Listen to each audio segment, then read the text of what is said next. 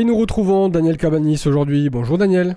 Bonjour Jonathan, bonjour à toutes nos auditrices et à tous nos auditeurs. Alors ce, matin, loin de l'actualité la plus immédiate, euh, j'ai choisi de vous parler d'un thème auquel vous ne pensez peut-être pas, euh, que j'ai intitulé Le vin français dans tous ses états. Euh, l'émission des Racines et des Ailes de la semaine dernière a consacré un superbe développement à la dernière, vente record des hospices de Beaune. Et, c'est un petit peu euh, en contradiction avec votre intitulé, puisque c'est un succès, évidemment. En apparence, vous avez raison. Vous avez souvent raison. Oh, merci, Daniel.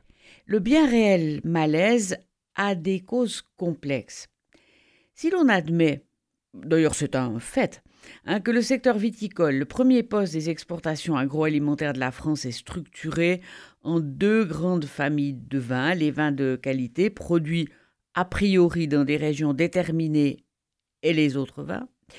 La viticulture française connaît depuis 30 ans une mutation qualitative continue qui conduit à l'augmentation des surfaces plantées en vins d'appellation et à la diminution concomitante du vignoble destiné à la production de ce qu'on appelait, ou qu'on appelle parfois encore, le vin de table, qui se consomme d'ailleurs de moins en moins. Euh, pour s'en tirer par une formule, on peut dire euh, on boit globalement moins, mais, mais mieux. Alors c'est l'évolution qui va dans le sens, mais il y a une adaptation des producteurs à la nouvelle demande peut-être. Euh, donc, où est le problème, Daniel?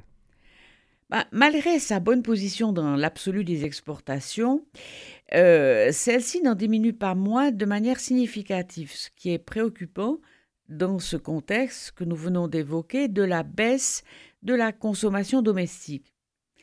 Il en résulte un gonflement des stocks, un fléchissement des cours, 8 à 10% par an depuis deux ans pour les vins de pays et les vins de table, et une dégradation du revenu des viticulteurs dont les coûts sont fixes quand ils n'augmentent pas.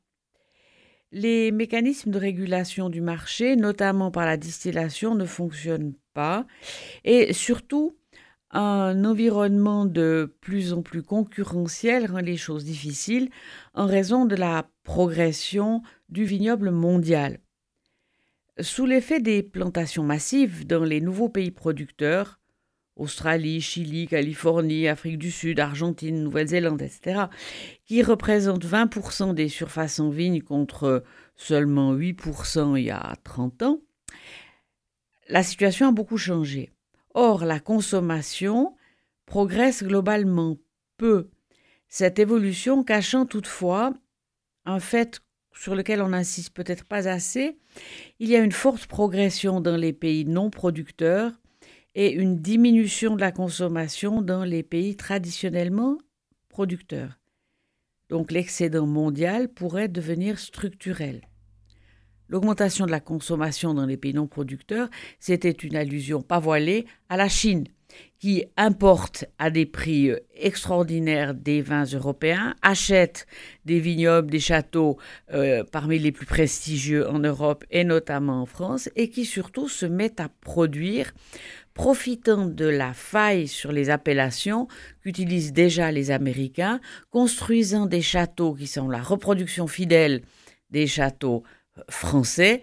Euh, quand je suis allé travailler en Chine, j'en ai visité un ou deux, c'est absolument stupéfiant. Ils font, il faut bien le dire, du vin qui est pas si mal que ça. Donc on, peut un peu craindre pour certaines de nos exportations. Alors en clair, euh, la France est mal barrée, Daniel. C'est bien ça, pour bien attaquer la semaine.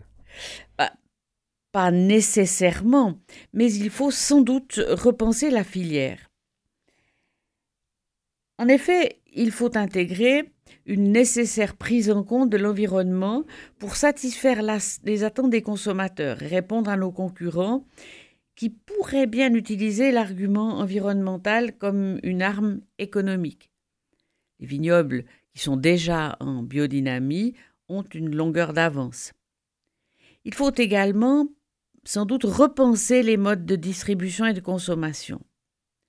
En effet, la grande distribution a pris une place croissante dans les débouchés de la production viticole française, puisqu'elle assure 75%, autrement dit les trois quarts des ventes de vin au ménage. qui n'a pas sa foire au vin une ou deux fois par an.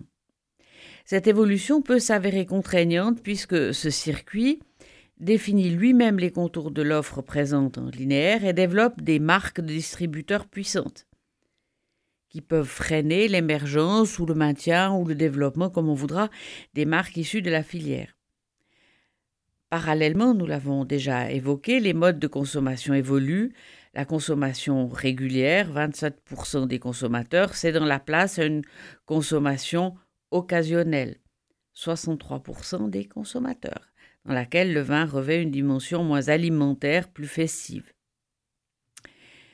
Le rapport qui a été présenté au Sénat, dont je me suis d'ailleurs inspiré, euh, analyse ensuite la capacité de l'offre française à répondre aux défis qui lui sont posés. Il relève qu'il faudrait une plus grande attention à la qualité du produit vin, ainsi qu'une offre plus lisible pour le consommateur. En raison de la multiplicité des appellations, il y en a quelque chose comme 450, euh, des dénominations, autour de 130, sans compter les marques et les subtilités, comme le classement cru pour les AOC, la complexité de l'étiquetage des vins, qui devrait être accentuée par la récente réforme de la réglementation européenne.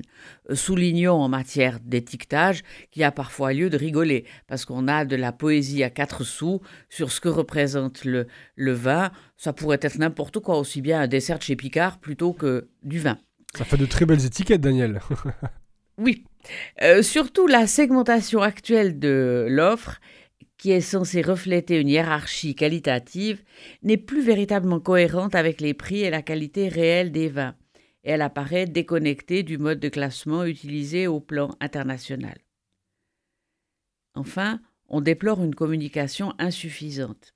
Il est vrai qu'elle est difficile en raison de toutes les restrictions pour ce qui pourrait apparaître comme de la publicité, laquelle est proscrite ou en tout cas très très sérieusement encadrée dans le contexte de lutte contre l'alcoolisme.